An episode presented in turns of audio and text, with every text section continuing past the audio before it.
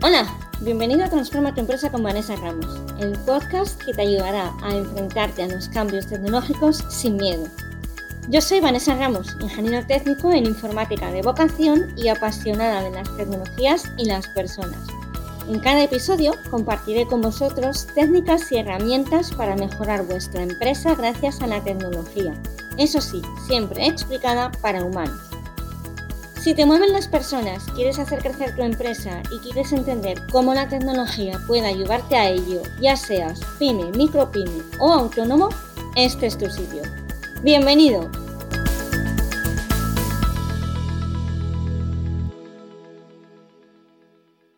Hola y bienvenido al episodio número 31 del podcast Transforma tu empresa con Vanessa Ramos, el lugar en el que cada semana comparto técnicas y herramientas para ayudarte a hacer crecer tu empresa gracias a la tecnología. Cuando me estaba planteando que contarte en este segundo episodio sobre la nube, mm, tanteé varias opciones, ¿no? Varias ideas. Una de ellas, si lo adelanto aquí ya, es la pregunta de ¿qué, ¿en qué nube hay más espacio de almacenamiento gratis ahora mismo? La verdad es que no os lo voy a contar porque hay comparativas estupendas en la web, lo encontraréis fácilmente si lo buscáis. Y supongo que el gran número de preguntas referente a este tema viene porque Google Fotos, si sois usuarios, ya os habrá llegado un mail. Google Fotos pasa a ser de pago el año que viene, entonces supongo que hay mucha gente comparando y buscando cuál es la mejor mejor nube que sea gratis, ¿no? O lo más barato posible. Esta pregunta me ha llevado después a las otras dos preguntas que son las que voy a intentar responder en este episodio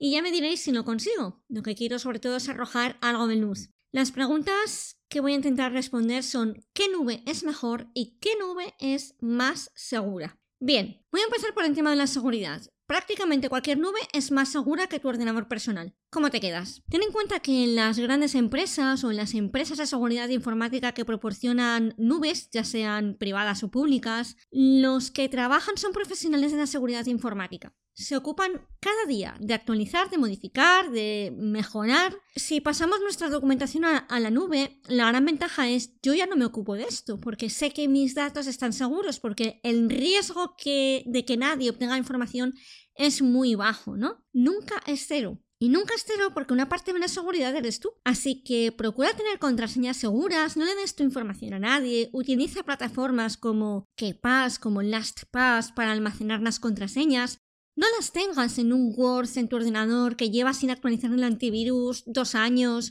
o incluso sin pasarse ningún antivirus meses. Os puedo asegurar que están muchísimo más protegidas en las nubes que en vuestros discos duros. Porque para esto hay profesionales que se dedican a ello, los profesionales de la seguridad informática.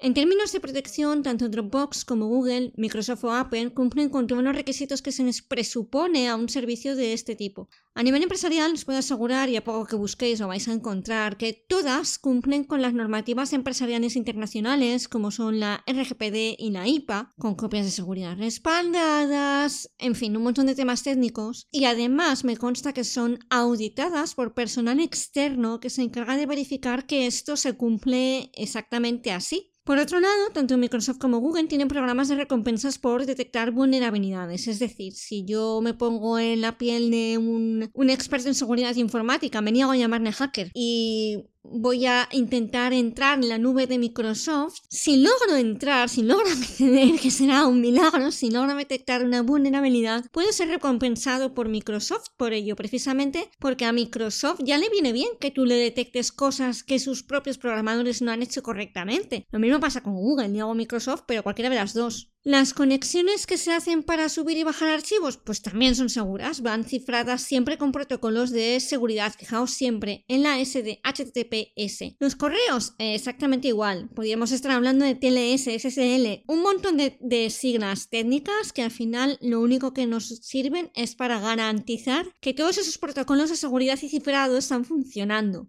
Y ojo que hablo sobre todo de estas, porque al final son las más conocidas. Yo personalmente tengo mis dudas al de otras. Hoy en día, quien no tiene una nube parece que no hace nada bien en la vida, ¿no? Y se me ocurre ahora Samsung y Xiaomi. Particularmente, yo no subo nada a ninguna nube que no sea de las mencionadas. Dropbox, Google, Microsoft, Apple o Amazon. Y con Amazon tengo mis dudas.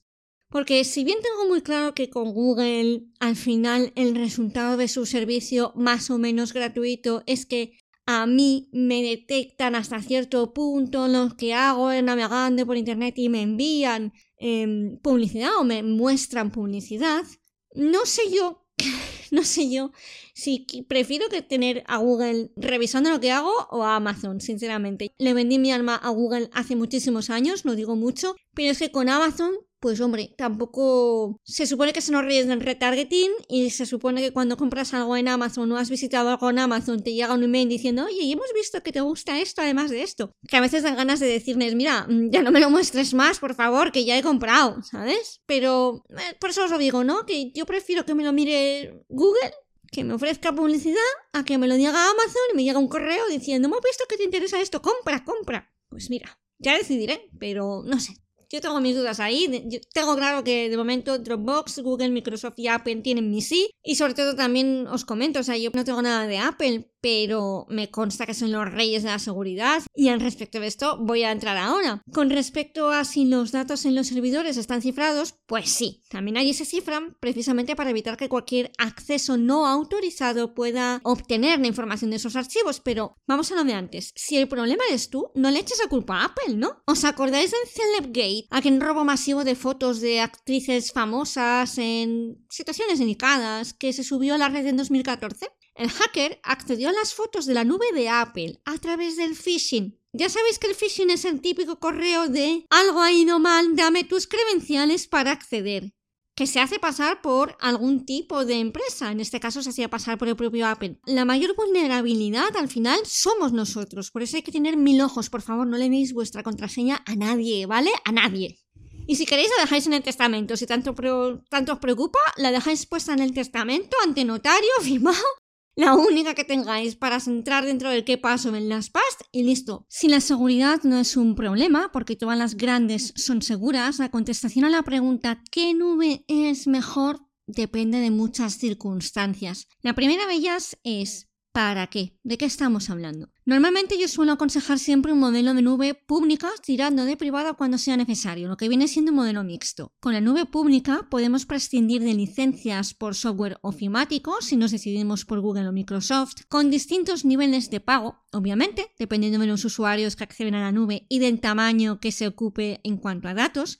Y por cierto, voy a hacer un inciso para darte mm, varias buenas noticias. Si eres una empresa de información, un colegio, una ONG o una organización sin ánimo de lucro, tienes diferentes planes tanto en Google como en Microsoft que pueden hacer que incluso te salga la licencia gratuita. Como os decía, la ventaja de la nube, lo sabemos todos a estas alturas, yo creo ya, es que es obvia, ¿no? Poder tener a varios usuarios trabajando de forma colaborativa en el mismo documento al mismo tiempo, hoy en día me parece algo fundamental. Poder hacer clases, formaciones online, reunir a toda la organización bajo un mismo paraguas, mantener a todos los trabajadores conectados desde cualquier parte, ojo, entre horas de trabajo, seamos conscientes. Y en el caso de Microsoft, el gestor documental de SharePoint, el Flow, que a mí me parece una locura y una cantidad de virguerías que puedes hacer con eso que es maravilloso para automatizar temas. O en el caso de Google, el buscador son puntos muy a tener en cuenta a la hora de decidirte por una o por la otra. Que si os preguntáis qué es un gestor documental, no es nada más que un sistema que está pensado para almacenar y controlar todos los documentos de una organización. También os digo que tengo la sensación de que cada vez más SharePoint tiende hacia Google ahora que hace unos años, si no fuera porque puedes seguir desarrollando aplicaciones específicas para SharePoint